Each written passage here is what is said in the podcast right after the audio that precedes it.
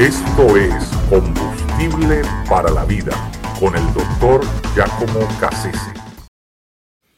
Eso no es amor.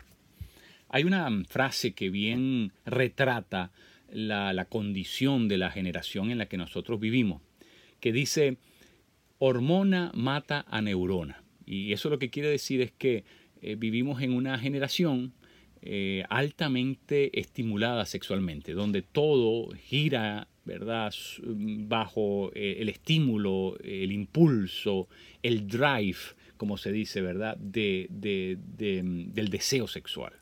eso lo, podemos ver en, todos los aspectos de la, de la, sociedad en la que nosotros vivimos. se ha convertido en la adicción mm, de, favorita del, ser humano posmoderno, todo lo que tiene que ver con, la cuestión sexual. Eh, por supuesto, esto tiene varios antecedentes que ahora mismo no podemos reseñarlos, pero tal vez eh, uno de los más ah, decisivos eh, que incide directamente con, lo que vemos en el comportamiento social que vemos, tiene que ver con los usos, el uso del cine, especialmente todo lo que tiene que ver con Hollywood, cómo han, ¿verdad?, de alguna manera enmascarado el verdadero amor y han mostrado un amor ficticio, una, un amor que en mi opinión es una enfermedad. Lo que ellos, lo que ellos proponen bajo el nombre de amor eh, es, es, algo insano completamente, eh, es una enfermedad mental, porque eh, dos personas que se miran la una a la otra y entonces ya en cosa de unos segundos están, por decirlo de alguna manera, están anegados de, de, deseo sexual, es decir, esas uh, hormonas, esas uh, eh, segregaciones bioquímicas que están en el cuerpo han inundado todo, eh, ¿verdad?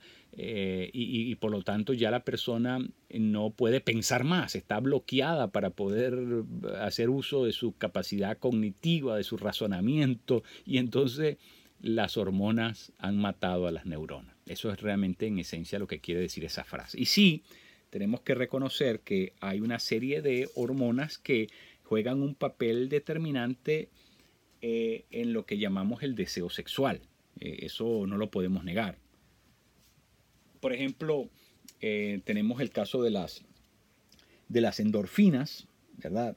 juegan un papel importantísimo, determinante. Las dopaminas, la oxitoxina, tenemos eh, el caso de, las, de la adrenalina y de las feromonas. Todas, todas estas son, eh, como digo, segregaciones o hormonas que, están al interior del cuerpo humano y que de alguna manera se producen, eh, tienen que ver, son, son actores en ese proceso de, de, ¿verdad? de elevar el deseo sexual, la libido, como se le dice. Entonces, por eso eh, eh, no, no, podemos descartar que eso es una realidad. Y de hecho fue Dios quien hizo eso de esa manera. Y, es normal y es correcto que así sea. El problema es cuando eh, eso nos controla. Es decir, Dios hizo eso, lo creó para que funcionara así, pero no para que nos controlara nada puede em, emplazar nuestro, nuestro razonamiento, nada puede emplazar nuestra conciencia, porque nosotros, ¿verdad? Tenemos que funcionar es a partir de lo que entendemos es, la voluntad de Dios y no de lo que nos arrastra nuestro cuerpo, nos impulsa nuestro, nuestro cuerpo a hacer. Por eso eh, en la Biblia se enseña el control del cuerpo, el dominio del cuerpo, lo que se llama la templanza o el dominio propio, también se le dice. Y eso quiere decir la capacidad de poder darle orden al cuerpo y no dejar que el cuerpo nos ordene a nosotros algo. ¿ve? Pero en la, generación en la que nosotros vivimos está continuamente siendo arrastrada y vive a base de lo que es arrastrada a ser, lo que es impulsada a ser, lo que es estimulada a ser, y ya no razona.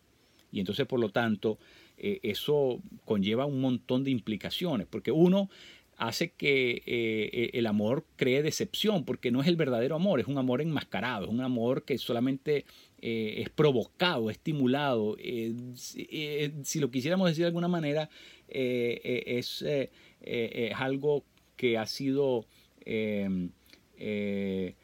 artificialmente producido, pero que no, no, es, no es real, no es verdadero. Entonces la gente se va a decepcionar de eso porque eh, eso por último no, no reemplaza lo otro, ni, tiene la capacidad de hacerlo porque la sexualidad bíblicamente es una expresión del amor.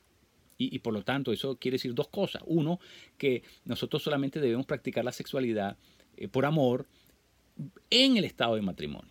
Es decir, porque nosotros no deberíamos casarnos más que por amor. Y, por lo tanto, entonces esas dos cosas van de la mano. Y por lo tanto, la sexualidad no la deberíamos practicar a no ser que eh, eh, estemos casados y amemos a la persona con la que estamos casados. esas dos implicaciones están, tienen que estar ahí tácitamente presentes. Ahora, pero si, si practicamos solamente la sexualidad a base del estímulo, eh, lo, que va a pasar es que de nuevo va a causar decepción. dos, la gente va a utilizar sus órganos sexuales eh, solamente para atraer, ¿verdad? Como un animal atrae a, un, a, otro animal para solamente reproducirse. Y, tercero, eso va a terminar por desgastar lo santo, lo sagrado que es la relación del matrimonio y, de la familia. Y, eso lo estamos viendo, lo estamos viendo en gran escala en nuestra sociedad, ¿verdad? Porque por último, la gente solamente se, se está casando por, por, el estímulo, por, por, lo bonita que es la otra persona, por sus atributos, ¿verdad? Em, y, eso, eso hace que la, motivación sea completamente destructiva, porque, porque en realidad es una forma degradada de, de mirar a la otra persona, solamente, mm, solamente ver lo que, lo que me puede ofrecer para mi autosatisfacción. Y entonces e, e, eso, eso es terrible, eso, e, eso en realidad Em, termina por erosionar la, fibra humana, el valor, la dignidad de, la persona. Y, que nosotros como, gente de fe pues no, no, no podemos avalar eso. Napoleón, eh, el gran amor de su vida fue Josefina, sin embargo, por razones políticas terminó casándose, o sea, em, divorciándose de Josefina y casándose con María Luisa de Austria, porque él necesitaba tener un hijo que no se lo podía dar Josefina, y, ese hijo era la manera de perpetuar una dinastía, la dinastía de los Napoleón, ¿verdad? En el, en el, en el trono de Francia y como emperador de Europa. Pero cuando termina todo, las guerras napoleónicas, por allá por 1815 eh, aproximadamente, y, Napoleón regresa de Rusia con las tablas en la cabeza, bueno, regresa a refugiarse en los brazos de Josefina, porque en realidad, ¿verdad? Eh, él sabía que él eh, se había, se había unido a esta otra mujer no, no, por, no por la razón correcta.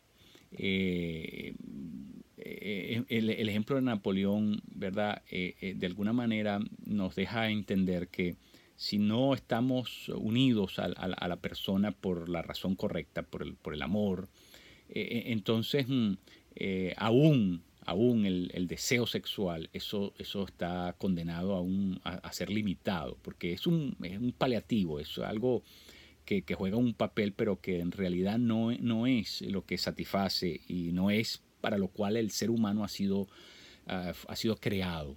Y entonces eh, tenemos un gran reto en medio de esta generación en la que nos ha tocado vivir, como digo, que es una generación sobreestimulada sexualmente.